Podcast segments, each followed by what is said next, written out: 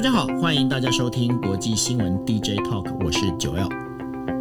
Hello，Hello，大家晚上好，我是 Dennis。是今天的时间是二零二二年一月二十六号星期三。OK，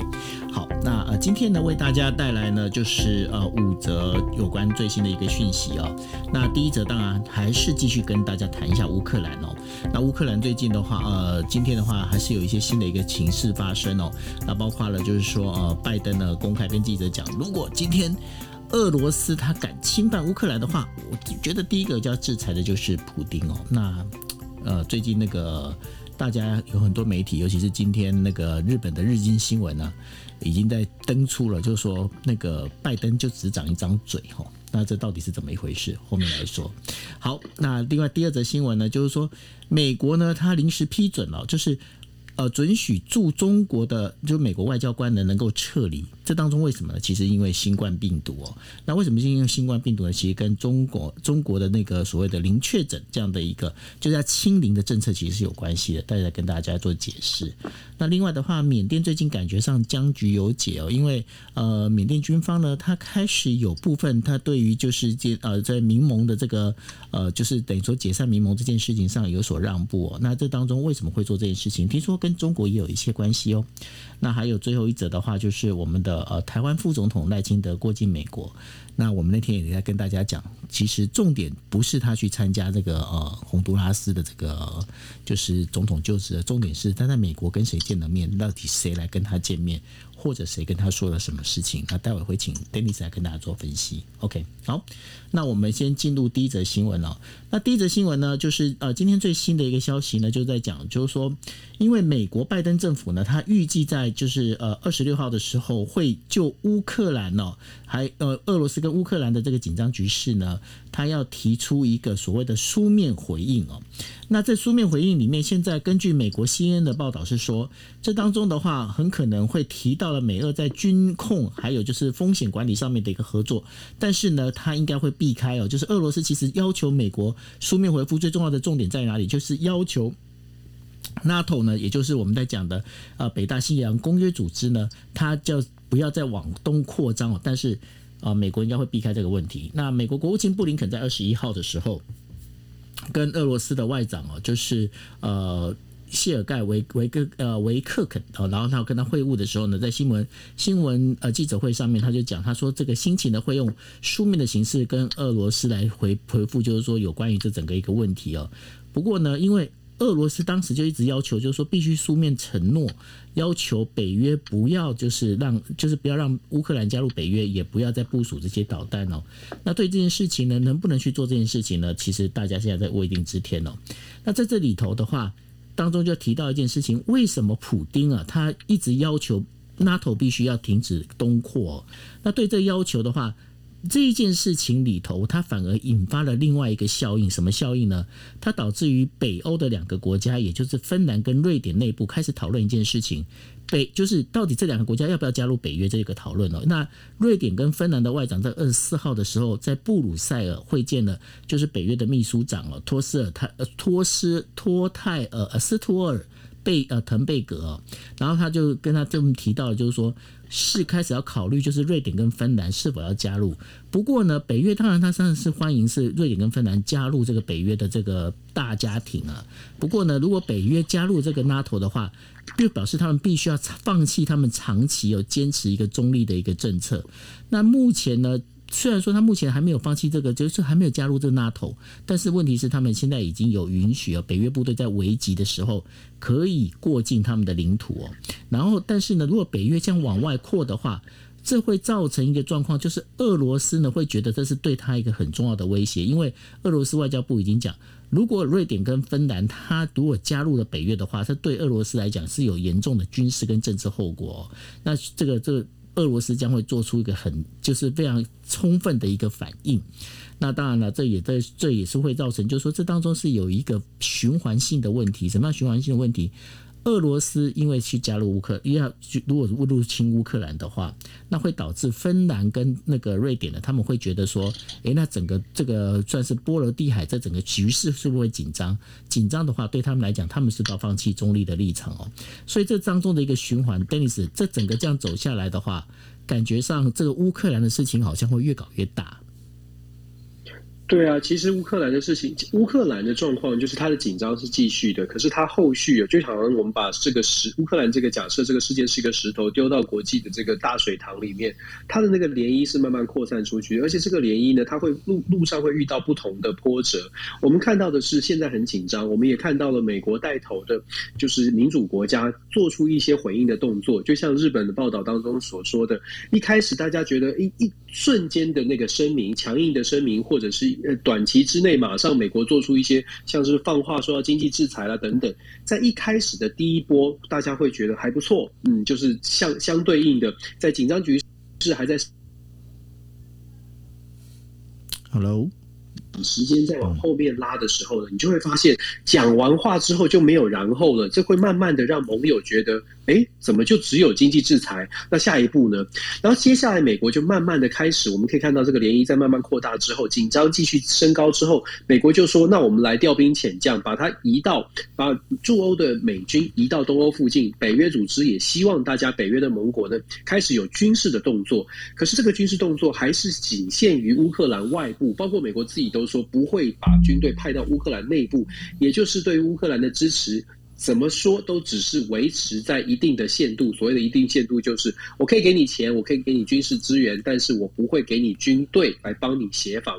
在这个部分呢，就可以看出美国的一个界限。北约组织其实也就在算计这个界限，就是如果美国只做到这样，那相对你可以看到北约一定也只会做到这样。然后现在看到的是北约的这些国家呢，欧盟的国家开始有不同的意见了，因为时间拖得很长，大家会开始思考：那俄罗斯如果迟迟不退，代表的是俄罗斯的盘算是他们心中有什么样的筹码会打出来，什么牌会打出来。我们之前在第一天后一直跟大家讲，一直在强调的就是，俄罗斯现在并不是，是并不是就说美国说了，或者是。或者是西方国家集结起来，俄罗斯就会往后退，因为俄罗斯手上有能源，能源战会是一个非常关键的重点。就是这些东欧国家，尤其在冬天。然后有一个重点呢，过去我们可能没有特别去提到的是，德国现在的态度呢，虽然外长哦，绿党的这个外长是对俄罗斯是非常强硬的，可是很现实的部分是我们看到德国。到目前为止，有说要提供野战医院的资源，但是德国也不愿意去特别的去做强硬的回应。为什么？因为德国，我们知道德国它是反核国家，它买电，它用这个火力发电，但是它不用没有核能。那我们就讲到了，那如果是用火力发电，为什么俄罗斯的能源对德国那么的重要？因为它不只是热气，它不只是给天然气，它也连带影响到俄罗斯呃德国的能源，甚至是发电。那当德国的产业受到能源的限制，担心受到能源。限制的状况之下，德国就当然更不更不愿意去躺入这场浑水哦。所以整个欧洲国家我们会看到立场是非常的分歧的。今天我们分享像是芬兰哈，或者是挪呃这个瑞典，他们之前呢在二零一四年其实要不要加入北约，在二零一四年的。俄罗斯入侵克里米亚的时候，就有一一波的讨论。这一波的讨论就是说，啊，那俄罗斯现在越来越扩张，越来越强势了，甚至都做军事动作了。这些比较中立的国家，未来要怎么来应应呢？加入 NATO 是不是比较好呢？那可是二零一四年的讨论之后，芬兰跟挪威还是啊，芬兰跟瑞典还是维持在比较中立的立场。虽然他们的立场是接近北约、接近美国、西方世界，可是他们还是没有签下那个。那纸协议哦，没有加正式加入北约，所以还是有程度的差别。但确确实实，他们的关系是非常好的。那其实芬兰在这两天才刚刚签了一个新的新的这个购买战机，购买了 F 三十五战机，买了六十四台、六十四架。所以这又是一个显现，就是芬兰也在，即使是中立的国家，芬兰也在强化他自己的军事准备，而强化的方向或合作的对象是美国。所以这个讯号，包括挪威，挪威也是开始有做出一些。相对应的，刚刚九欧有分享过，就是可以让北约的呃盟国的呃驻军啦，或者是军事行动可以做一些协调，这些迹象都让大家看到的是，这个本来的中立国家有稍微的倾向北约，也稍微的继续给民主国家站在民主国家这一边。问题是。站到这一边哦，要站到多前面，这些国家也在自己做盘算。那目前看起来，乌克兰的局势呢是还是非常的紧绷的。北大西洋公约组织在这两天正在开会，那开会当中已经在推演说有哪些可能，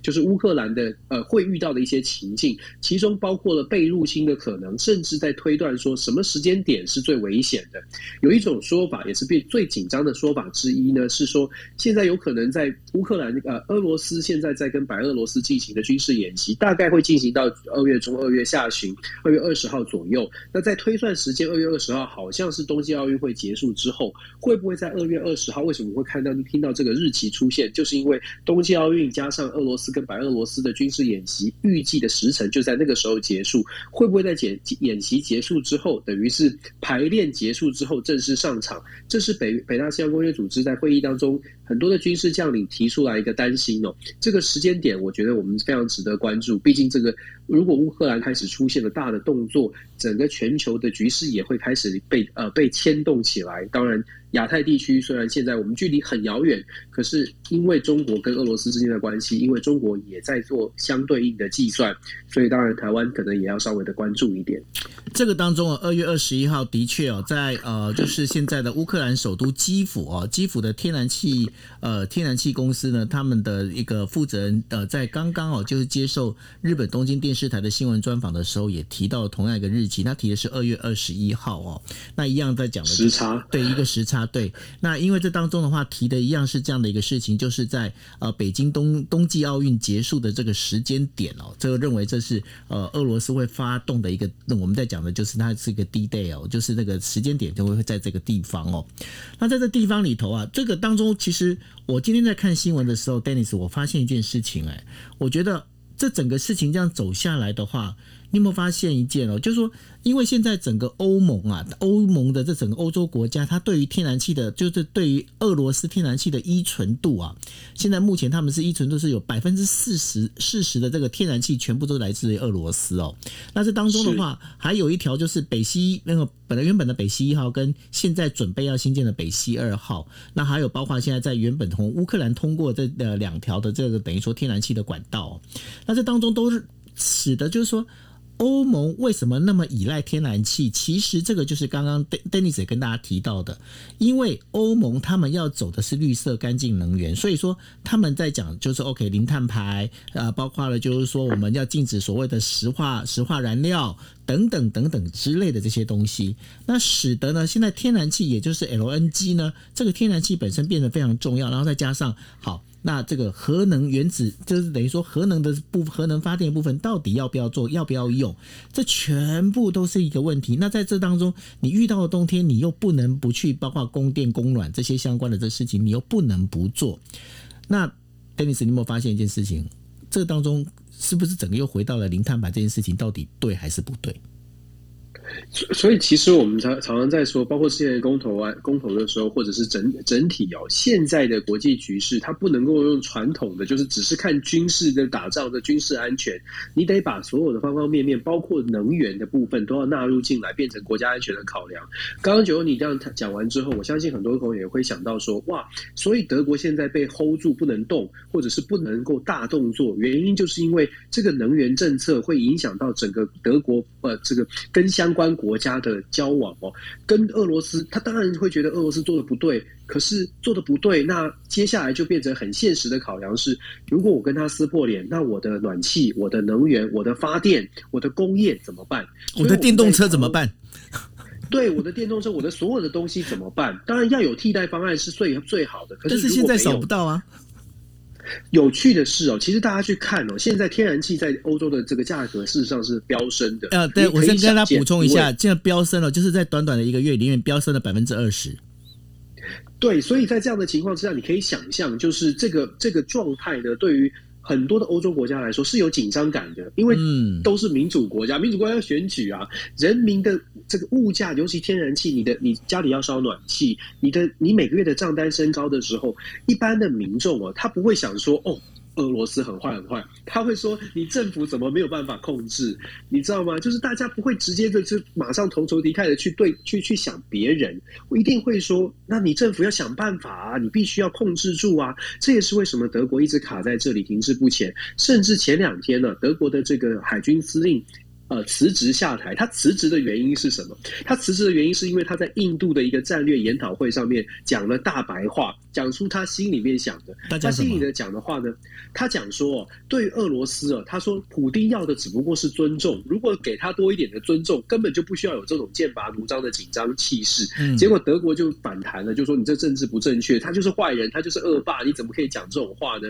然后他就自己觉得说，那我我作为德国的海军司令，我让海军遭受到遭受到不需要的这些纷扰呢，我就辞职下台。可是从他的对从他的谈论呢，其实当然他也是有争议的。可是我觉得从这个论论述当中，你可以看得出来。就是尴尬在这里，就是矛盾在这里，就是我们知道什么事情是对的，可是，在现实的考量下，怎么在没有替代方案的情呃这个前，在没有还没有替代方案的时候，你能做出什么样的妥协？尤其对于你要考虑的是你自己的国家内部，最近的能源的上涨啊，有一群人其实是受益的。那当然可以大家去思考，有一群人受益，谁受益呢？美国的液态天然气业者。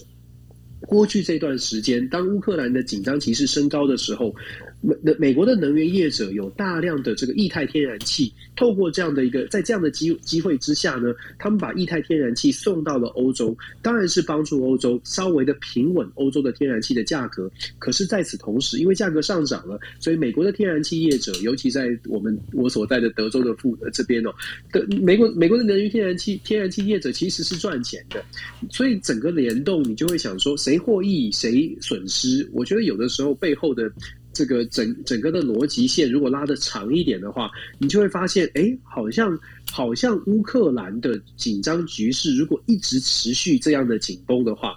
有一些人是是觉得 OK 的。你知道吗？就是你阴谋论，有一些人是觉得 OK 的。对我这样讲又是阴谋论，我知道一定会有人这样说。但是我的意思是说，我们看到，这是我们刚刚讲的是事实的部分，就是真的美国有很多的液态天然气送到了欧洲，这是看到的事实。但我们不知道它的原因，是因为说哦，这些美国的这些厂商、资本家，他有试图着把这样的局势继续 hold 住紧张，还是说哦，这是因为乌克兰的紧张局势，所以美国在之后才得到。一些利益，这个是我们可以思考的。当然，我们提出来是跟大家分享，就是大家可以想，你可以你可以相信哪一边都可以，但是重点是大家要看到目前的这个局势。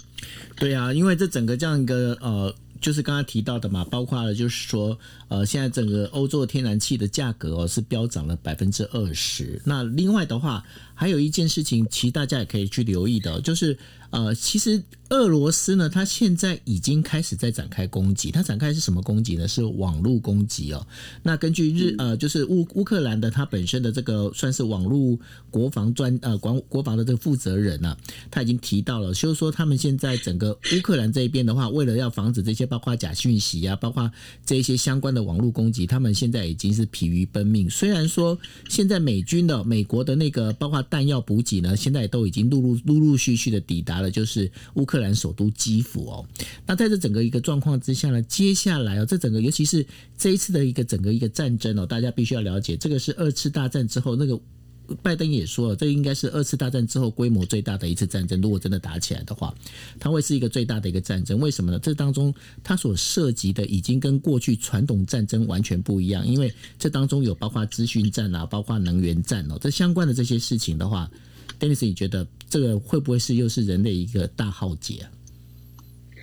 嗯，大，我觉得战争的形态不一样了。其实这也是为什么我们一直在讲说，如果美国一直觉得说靠经济制裁，二零一四年那种做法，在这一次还可以用。八年之后还可以用，其实这个判断可能会出现状状况，因为二零一四年的时候呢，虽然也是有网络的，可是网络战还没有到现在这么成熟。在现在，我们现在已经看到的，像是情报战、假讯息、网络战，然后再加上电讯战，然后可能电磁波的干扰，甚至是能源战，这些东综合性的攻击呢，其实是方方面面都都是挑战。在这样的情况之下，如果想要用传统的，我说我们经济制裁你，可是你经济制裁的同时也会打到别人，所以我会我我会说，呃，人类我们说可能不会是这种呃人员伤亡很重大，但是对于民生经济，甚至是对于社会的不不安，甚至在心理上面觉得恐慌，或者是呃这个焦虑，有可能是比过去更为严重，因为变成是以前是。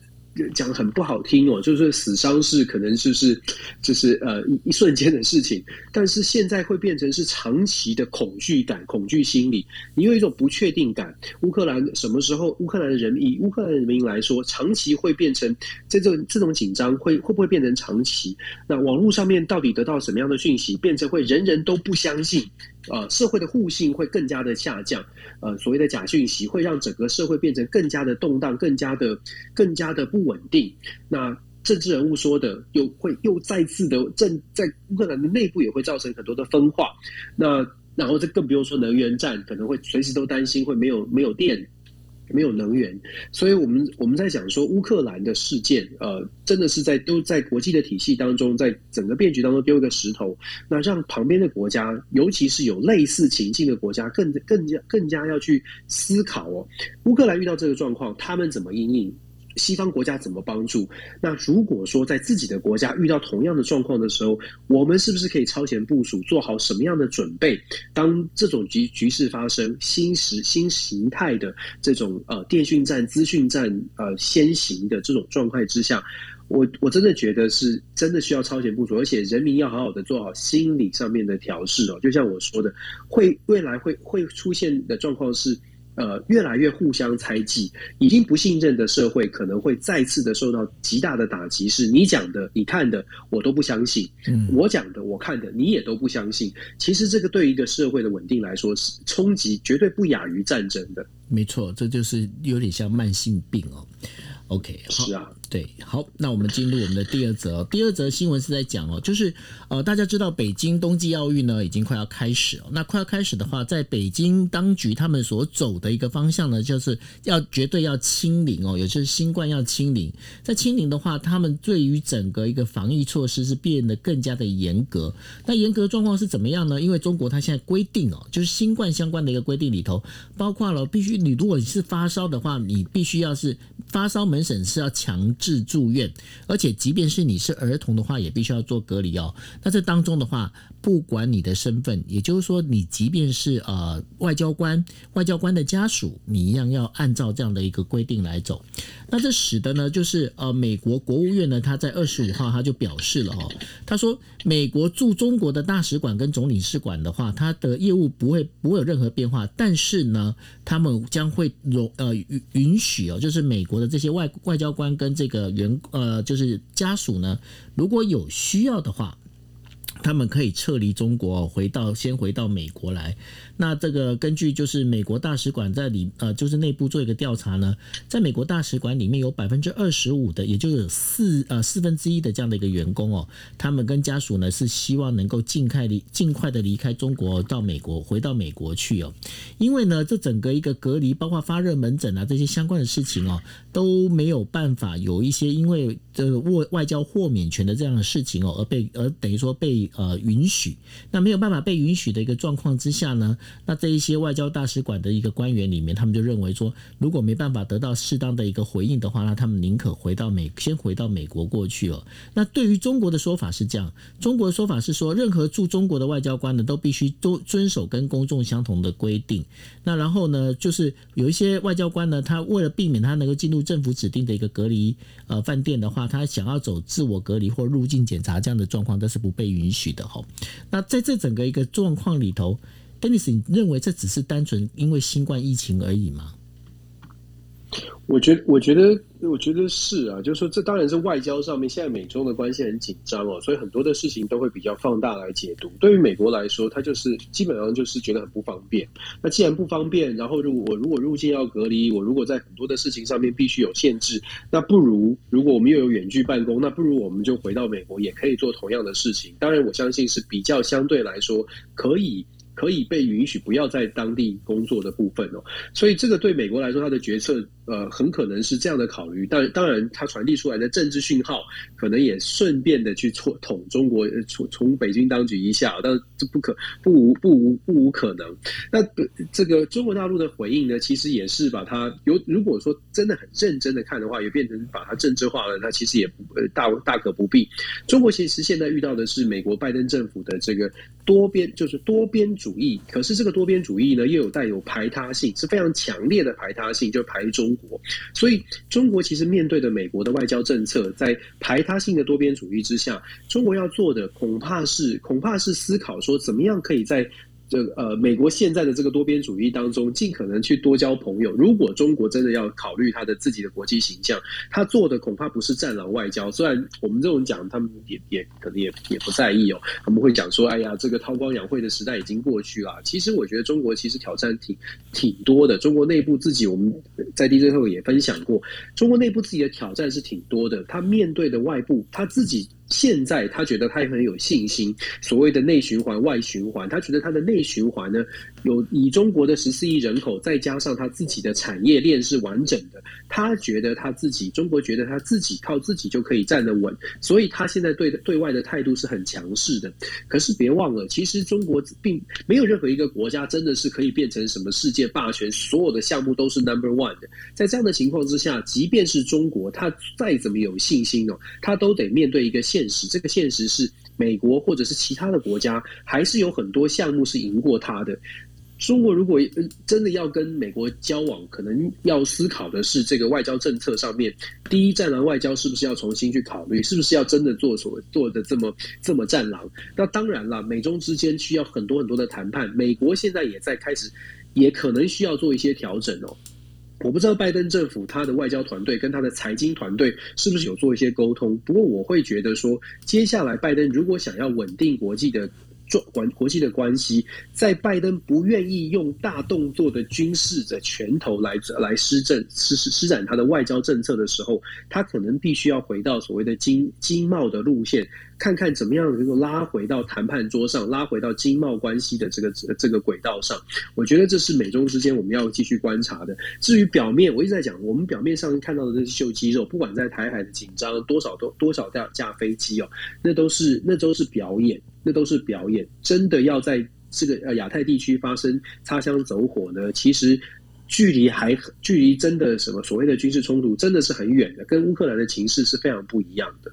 可是。但是你有没有发现一件事情？拜登他现在他的 credit 好像越来越越越来越糟了耶！因为在过去的话，大家可能都还对他能够有所信任了。包括你等于说你在喊说经济制裁啦，相关的人家都觉得说，哎，你可能会做出什么样的事情？那就像我今天在讲的，今天日经新闻他也提到了，就是说拜登整个在被中国看破手脚，认为拜登他就是只是长一张嘴而已哦，好像也不会有一些实际的一些状况，甚至 even 呃，他有他们内部有人这个等于说中国高官这这样的。认为就是说，即便是中国，他到时候来入侵台湾的话，美国都不一定会采取军军事行动。你怎么看？这就是这就是我们刚刚在讲的，拜登现在要做的不是去想想办法展现强势。所以，拜登总统他搞错的一点是他觉得他讲话很大声，讲的很用力，甚至是敲桌子，然后握拳头，然后讲说经济制裁，其实那是。很很很很很冲突的事情，你知道吗？就好像说，我要我我要我要我要攻击你，我要怎么样，我要怎么样？但是我我要做的做法是，这个这个这个少给你吃一点蛋糕，类似这样，就是就是你你你的态势要要想要很强，可是你能够做的。非常少，这样子就就像就像日经报道，或者是其实很多国家都慢慢发现了这个重点，发现了这个状况，就是我们刚刚讲的，一开始第一个瞬间，拜登所谈的，不论是经济制裁、强硬声明，第一个瞬间是可以的，但是接下来如果没有后续的行动来做支撑，事实上就会把前面的。跟后面的连贯起来，变成你是一个只说光说不练，甚至是非常弱的一个一个一个一个一个一个宣誓哦。所以现在拜登确实，我刚刚讲了，就是说，拜登如果真的要发挥他的假设我们说他的外交能力，或者真的要把所谓的全球的局势稳定下来，他必须要回回归到怎么样在制度上面做谈判，而且意识到你们现在的美国，尤其以他自己的这个行事作风，根本没有办法用强硬的方式逼迫人家称臣。既然既然没有办法用强硬的手段逼迫人家称臣，那就得回到制度。其实他一开始是想要走制度的，可是他某种程度上被美国的民意哦有点推着走，必须要更强、更强、更强。可是偏偏拜登就不是一个很强的人啊，所以他被推到很强的位置，可是他又没有那个拳法跟没有那个 power，所以他就现在有点骑虎难下。现在虎年到了，这个这个是不是能够下这只虎？我觉得拜登要考虑一下。哎，你说到这个的话，我倒是有一个那个有一个小插曲想要请教你的，因为昨天我跟你讲嘛，他不是就直接骂了那个 Fox 的那个记者有没有？他是不是他是不是手脚慌了还是怎么样？他为什么最近讲话老失言呢？其实，就是这个这个新闻，我不知道台湾有没有报道，就是他麦克风没关的这个新闻。对啊，就这个新闻我不晓得台湾有没有报道，但是因为日本是有报道的。有有有，在美国报道的，尤其在保守派的阵营是，当然是狂骂他，就是哦，真实的拜登啊什么的，就说拜登真的是在麦克风没有关的情况之下骂拜登，骂那很不好听的，就就是骂这个福斯电视台的记者。那当然跟他的形象就是好像他，因为他感觉很温文尔雅，他居然会骂这样的话哈。大家都觉得这样，其实他不是这样的人呢。就是之前他的从政经验的，其实他并不是他想象的现在这样子一个老老拜登的温和的样子。其实他是，他其实也是有很命的，就是很很很很很呃乔王嘛。乔王不可能是是是永远都是温和可以变成乔王的。所以其实拜登，我们我们继续慢慢看拜登，你就会发现，其实他的他的他的他的形象。也是某种程度上是塑造出来的。那当然，这个现在也是保守派阵营去要要狂攻他的部分哦。就是讲的这些合作，讲的这些，可是本质上面他并没有真的要做两党的总统啦，或者是全民总统，然后或者是这么的温和。其实他并不是。所以这个这个就是我我我觉得我们尤其在台湾非常注意台美关系的状况之下，我们要去。稍微的更深入的去了解，说美国的拜登，他的还有他的团队究竟是怎么样来看待。呃，国际局势，尤其是两岸关系，我们之前有说过嘛？Jack Sullivan 在希拉在希拉蕊当国务卿的时候，他给希拉蕊什么样的建议？嗯，我不知道大家还记不记得，他去他去推文，他去啊，他去分享一个《纽约时报》说放弃台湾的建议。嗯嗯，这是 Jack Sullivan，这个没我们没有，这个都是真，这是二零一一年发生的真实的事情。所以，怎么样来看待拜登团队，或者拜登团队现在如何的包装？我们能不能够打开包装来看清楚整个的局势？尤其是美国，其实呃现。实主义一直都是根深蒂固的，在美国的呃政策当中，政策的核心。那如果能够看清楚的话，这就是为什么我们一直在讲说，看清楚国际局势，站在我们自己国家利益的立场去思考我们的对外关系，而不要太过相信说哪些朋友一定会站在牢牢的站在我们身边。坦白说，国际现实还真没这种事，自己国家自己救啊！真的啊，真的啊，完完完全全就是这一句话。是好来。第三则，第三则的话跟大家讲一下哦，就是欧盟委员会在二零零九年的时候呢，就是针对英特尔哦，它实施了，就是呃，因为英特尔违反了这个所谓的欧盟的反垄断法，然后对英特尔实施巨额的处罚哦。那然后今天的话，欧盟法院它裁定这个处罚是无效的哦。那它可能也会影响到整个欧盟委员会未来的一个竞争政策哦。二零零九年，欧盟委员会呢认定英特尔在这个市场上的一个垄断地位哦，所以它在二零零二零零二年一直到二零零七年的时候，销售英特尔的这个生产的这个个人电脑 CPU 的时候，损坏了所谓的公平竞争原则。那除呃对，把它除以呢，就是十点六亿欧元的这样的一个罚款。那后来呢，英特尔就向那个欧盟法院提出上诉。那提出上诉之后呢，那二零一四年普通法院呢？就是表示说，哎，支持这个委员会的一个决定的裁决，但是英特尔继续上诉之后，最高法院呢，他就认为，就是必须要重新审判了，就是重新审查这个委员会的决定是否合理哦。那对于这整个一个欧盟这样的一个裁决下来哦，那因为当时呢，当呃这个欧盟委员会呃应该是欧盟法院了，才这样的裁决下来，那欧盟委员会当时会做这样的一个做法，最主要的是认为呢，美国包括就是不管是今天是英特尔也好，或者是谷歌，还有就是这个呃，包括 Facebook 相关的这些美国企业呢，他们在呃整个就是欧洲的这样的一个等于说巨大的一个获利哦，将会影响到在欧洲本身的这个等于说巨型公司的一个产生哦。那对于这整个一个事情，Dennis 你怎么看这这一次的整个裁决呢？我觉得这个裁决，我我的第一个直我的直觉的感觉就是大的大的公司像 Intel 有就胜胜利嘛。那当然很现实的，那股价就马上马上就就就就就升值啊，就马上就上升了。那这个这个反垄断法本来欧盟提出来的蛮强硬的，感觉起来像 Intel 或者是你刚刚讲的这些大公司，可能都会受到一些冲击。嗯。可是这个裁决做出来之后，好像反转了，反转就变成了这些大公司会得到更多的鼓舞。那鼓舞的结果就是他们的影响力可以想见的，他们的影响力不但会持续，可能还会再更更加的扩大。我们知道半导体高科技现在已经跟在现在的世界、现在的时时代。这个这样的产业，半导体啦、高科技产业，已经超过了过去我们认知的，呃，认知过去世界里面比较强势的产业。现在我们去看富比士的这个排行的这个有钱人前几名，很多都是像贝佐斯啊，像是像是特斯呃伊朗茂斯这些人，都已经不再是传统的传统的这个有有钱人出出呃来自的产业。所以产业别的差别呢，也是新时代的一种现象。新时代的现象，产业别不同，他们的立场。他们的他们的政治立场或政治影响力的方影响的影响的方向，我觉得也会非常的不同。过去的传统产业可能会是国家非常跟国家的政治、国家中心、国家的意识绑得很近。可是现在呢，现在这些产业它可能是跨国集团的，它可能是更考虑全球化的全球化的竞争，更考虑全球化的利益。在全球化的利益代表的是什么？代表的是对于国家的连结，他要思考的是，他思考的不会是单一国家的利益。他思考的是怎么样在各地获利，所以我们看到，我自己会觉得，从政治经济的角度，我会觉得说，现在这样的反垄断法没有办法压制这些大公司，它接下来的大公，接下来会带造成的是，这些大公司会对相反的，会对他的母国或者对于他所在的国家发生更大的影响力，这个政治影响力会造成。好，往好处想呢，呃，是这国际会有比较多的连结；往坏处想呢，是如果任何国家想要强化自己的国家利益，恐怕都会被压制下去哦。那当然，我觉得后续还很多事情可以观察。我觉得台湾。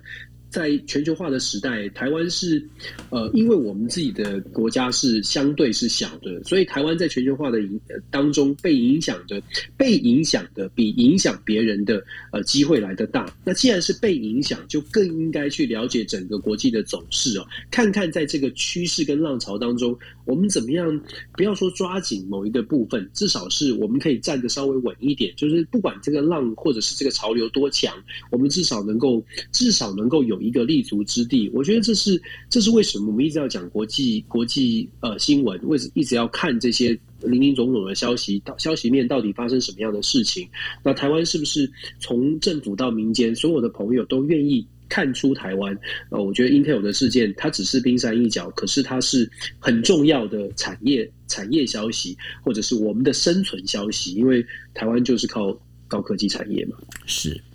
那我们接下来再把镜头拉回到呃，就是东南亚。缅甸军方表示哦，将要推迟，就是原本要决定的，就是要解散翁山书记所领导的全国民主联盟。那缅甸军方在去年二月的时候拘留了包括翁山书记在内的几位呃民盟的高级干部哦，那表示呢将要解散这个就是民呃全国民主联盟。但是呢呃现在的话呃最新的一个消息是在说，现在是呃允允许哦允应该是会允许就是呃这个因为。缅甸的军方发言人叫卓敏东哦，他就表示哦，他说诶，那应该会允许这个呃，就是民主联盟呢，至少在二零二三年八月缅甸选举之前呢，都不会被要求解散哦。那这个部分的话，会有这样的一个想法，最主要的原因在哪里呢？最主要原因是第一个，因为呢，这要缓解美国等国际社会哦对于这个整个缅甸缅甸的制裁压力。另外一个最主要的关键在哪里呢？最主要关键是中国的介入哦，中国他也在担心说，如果你今天解散的民主联盟的话。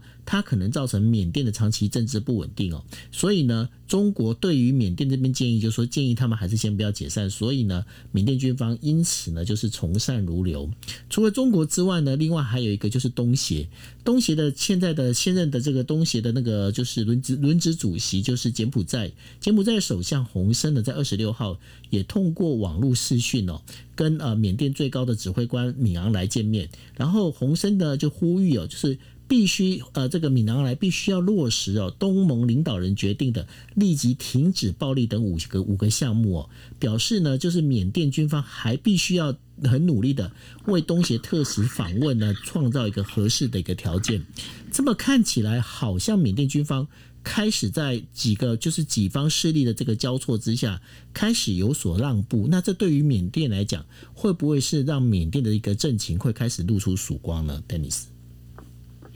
我觉得稍微的，就是不要这么的激烈的镇压是有可能的，但是要完全的呃朝着我们期待的，让缅甸的人民有更民主或者是更开放的社会，我觉得这个距离还是蛮遥远的。可是九欧，你刚刚有没有发现哦？我们这样子分享这个新闻，中国跟东协国际社会的力量在哪里？联合国的力量在哪里？美国的力量在哪里？缅甸出现了稍微的调整跟。联合国跟美国其实好像没有太大关系，嗯，就基本上我们之前有分享过，对于缅甸来说，尤其现在的军政府来说，真的他会觉得，哎，我好像应该要尊重一下的，不是联合国，不是美国，所以当美国联合国，我们我们期待的这些所谓的国际组织或者是国际上面，嗯，应该要有影响力的。呃，行为者他对缅甸可以造成什么样的影响，或者是我们觉得，哎，这些很大的或者是很大的国家、很大的这个国际组织应该会有效能？很显然的，呃，并不是我们想象的这样哦，反而是。反而是像中国、像东协才是缅甸真的在乎的。我们如果仔细看联合国安理会在缅甸去年二月所开始做的这个呃军事政变之后，联合国安理会做出的行动，除了声明之外，我们都知道，除了声明，除了所谓的经济制裁，针对缅甸军政府的某些高官进行一些制裁之外，没有就没有然后了，因为也没有其他的办法，缅甸不理就是不理哦。所以在这样的情况之下，反而变成在安理会当中呢。安理会的这些理事国也非常清楚，如果真的提出了比较具体的要求，一定会遇到俄罗斯跟中国的反对，他们有否决权。所以在这样的情况之下，安理会有点像是呃，只能给建议，只能发声明。反过来，可能要透过中国和俄罗斯去跟缅甸进行沟通，或者是跟任何的国家，呃，反反基本上不在民主阵营可以影响力范围的国家，都必须都必须透过私下的沟通协调。那我们就必须反反思了，我们期待的联合国它的效能。到底在现在这种全球化的时代，而且全球互信正在降低，因为高度的竞争，全球互信正在降低的情况之下，联合国的作用，尤其是在安全协调上面的作用，它到底是提升了还是降低了？看起来哦，当世界变得这么不稳定的时候，我们本来期待说哦，国际合作应该可以找到解决的方法，可是恰恰相反，因为联合国自己本身的设定就是五个常任理事国可以有。绝大的这个话语权，在五个常任理事国意见不同的情况之下，基本上是没有办法有共识的。这个缅甸的故事呢，一再的提醒我们，还是要回到之前我们说的，很多时候是自己的国家、自己的自己的生存之道，只有自己知道。但是自己知道的前提是互信跟诚实，互信。社社会的互信，然后面对世界，面对整体的局势，必须诚实。你可以很理想，你可以有很高的期待，可是必须要回归现实，很诚实、很诚实的照自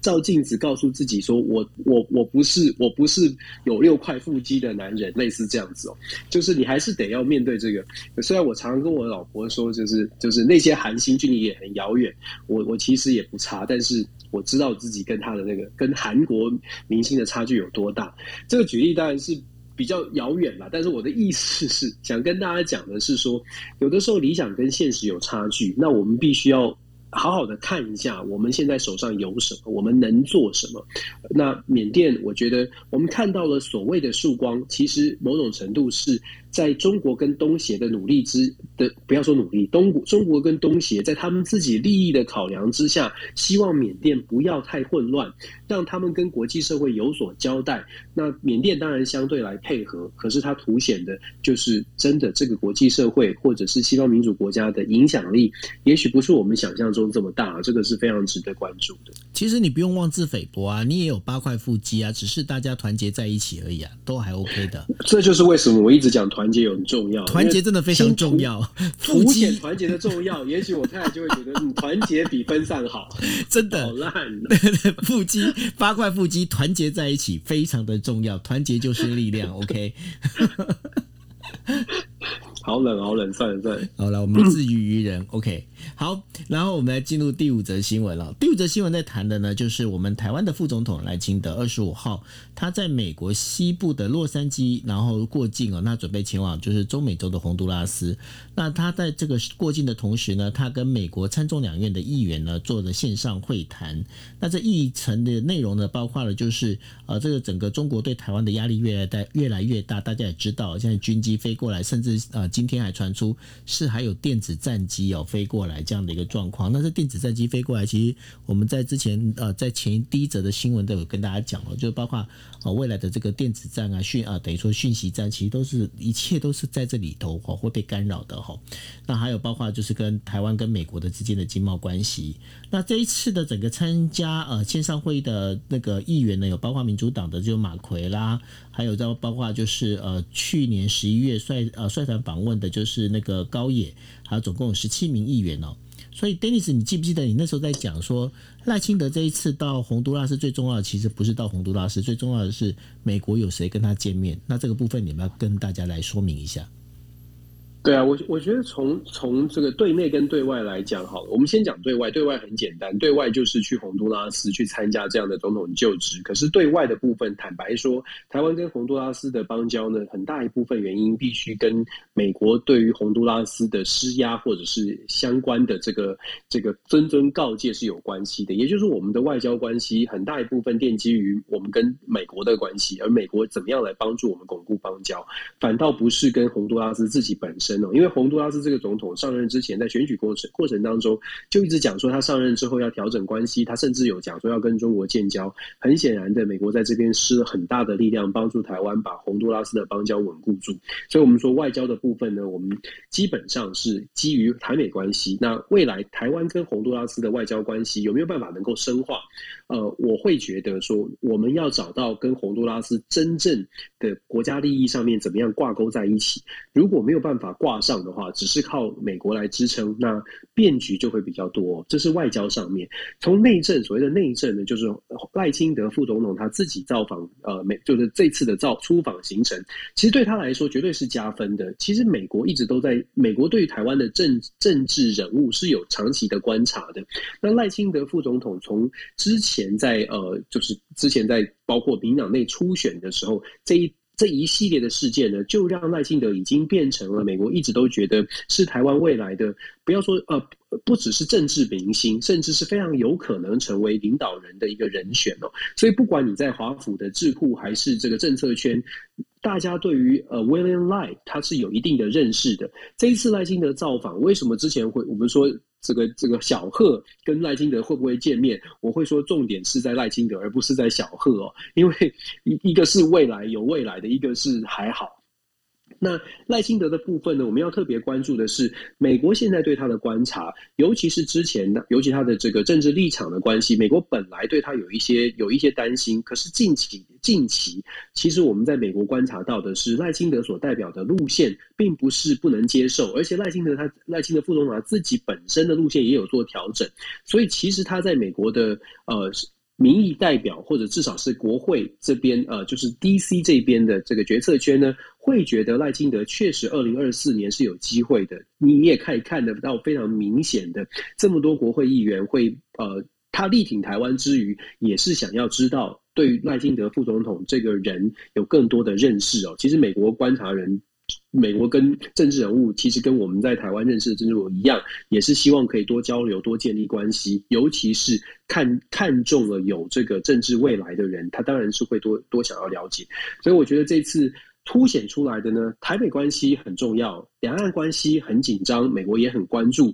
那对于赖清德副总统个人呢，也会也有很多的想要观察的部分。透过这样的会议，是是可以看出一些端倪的。那至于二零二四啊，到底到底是他是不是会代表民进党？我觉得目前看起来，在我我完全是讲美国对于台湾政治人物的我听到的感觉到的消息哦，感觉起来美国对于呃赖清德副总统的这个可能性，呃，觉得他会代表民党的可能性是非常大的，对他的热关注热度也是很高的，这点是我们可以观察到的。那至于在野阵营，那我们就目前还看不太出来哦，美国有特别的关注哪一位？哦，在野阵营我一直很有兴趣，你认为到底会是哪一位呢？在阵营目前，如果以纯民调来说，也没有挖坑。我就从民调来说，也很直白的说，以目前以民调来说，只有一个人有机会啊。谁？就现在民调最领先的侯友谊，除了侯友谊之外，其他人都大概就是烟火放一放吧。你讲的好直接哦。那你还有？我觉得我，你害我都不晓得怎么接了。没有了，我觉得这个，我我就是我说说要诚实面对很多事情嘛。那我觉得现在的状况就是，台湾的在野阵营哦，真的是很弱了。我必须说，真的是很弱。那。很弱也是对于台湾民主并不是好事。我一直的我的态度绝对不是好事啊！这个这个完全对啊，对台湾民主不是好事。对，就是我们我们任何的民主国家都是需要有相互制衡，有不同的意见激荡的。那这个意见呢，呃，是必须要大家互相包容、互相理解，理解之后才能找到最好的路。那我觉得在野在野或者是执政啊，如果大家都能够为了国家、为了社会、大家的生活、为了大家好，可以好好的好好的思考一下，就是。自己扮演的角色，然后少一点，政治算计一定有啦，政治算计一定会有，但是呢，算计的可不可以是国家社会，少一点个人？我觉得这个是很重要的。尤其真的，我必须还再重复讲一次，有一些哦，真的是已经在这上面待很久的，你要不要把位置稍微让出来呀？这个是很重要的事情啊，对不对？他觉得他买到的车票是还没有到站吧？就怕这个火车到时候一冲过去，冲到水悬崖底下去，他没到站，他也一起下去了。我们是期待，就是台湾可以更好。我一直都是很真的是很充满理想的，希望台湾可以更好。不管是哪一个政党，只要是为台湾、为为国家更好的，都应该要都应该要大家共同来思考了。那我觉得很可，我会觉得很可惜，台湾的民主可以更可以更好，可以展现的更更棒。那关键在于有没有办法能够做不同意见的陈述，然后大家都可以接受不同的意见，思考不同意见是不是都带可以。把国家往好的方向去推，那现在我会觉得，嗯，在野阵营要加油了。真的，真的，因为我我自己也是这么认为。因为其实我也有很多啊，我们在讲就是国民党的这些好朋友。那老实讲，我也常跟他们在讲一件很重要的事情。我说，麻烦你们自己长进一点。你们真的不长进哦，其实对台湾不是一件好事。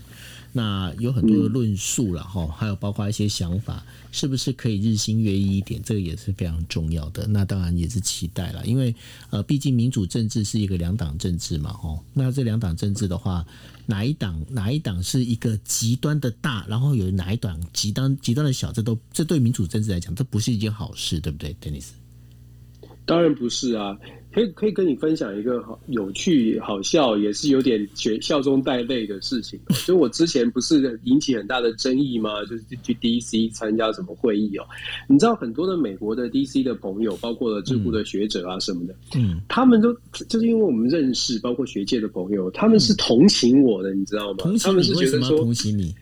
他们同情我，同情我的原因是因为他说：“哎，你那么年轻，对不对？然后你充满了理想，可是感觉起来你的声音也不见得会被听见。”所以他们其实我们的关系都很好，而且他们也一直告告诉我说，台湾是需要有在野党的。他们台他们觉得台湾是需要有不同的声音的。可是这个不同的声音，像我们这种这这种这种人，也是人为言轻，也不见得会被会被这个会被这个这个这个呃长辈们听见哦。但是我会觉得说，很真的是挺可惜的，就是。明明大家对于民主的认知或者是理想想法是一致的，就是不同的意见必须要有发声的管道，不同的意见要激荡，国家会更好。这是共同的认识。可是，在台湾就有点可惜的是，呃。大家的互信，大家的这个包容，就就因为政治的纷纷扰扰，尤其是网络的时代，纷纷扰扰就被就被压下去了。我觉得这个，我还是很希望可以努力的去冲破这个事情。就是我会觉得，也感谢九欧，我们看我们做又快到了过年了，你看做了将近一年的时间呢，我们都一直在用这种方式跟大家分享国际国际新闻，主要就是希望就是除了理想面，除了不同的面，就是不同面相啊，跟大家讲一讲。对啊，不过分享想法吧。的确啊，这个我们也真的要谢谢哦，因为你看哦，我们现在又有两百多位朋友在陪着我们一起在听这样的一个内容哦，所以说半夜对啊，半夜，所以我们也真的非常感谢。那同时，其实就像呃刚刚 Dennis 跟大家讲的一样，我们需要大家持续的支持我们哦，你们你们的支持才是我们一直做下去的一个动力。因为老实讲，我我跟 Dennis 我们今天是多么紧张，你们知道我们今天是什么时候把题目定好的吗？在台北时间九点四十五分左右，为什么呢？因为我今天一整天从早上一直忙忙忙忙到大概八点多，我今天晚餐都还没吃，然后就是一直在忙。那然后 Dennis Dennis 也是啊，Dennis 你不是还上节目吗？然后对对对，然后我小孩什么的，对，然后我们的制作人呢就在那边跳脚说，怎么九点的两个两个主持人都还都不。都不把那个题目丢出来，那这个到底今天今天晚上要想怎么？今天难道要开天窗了吗？哈。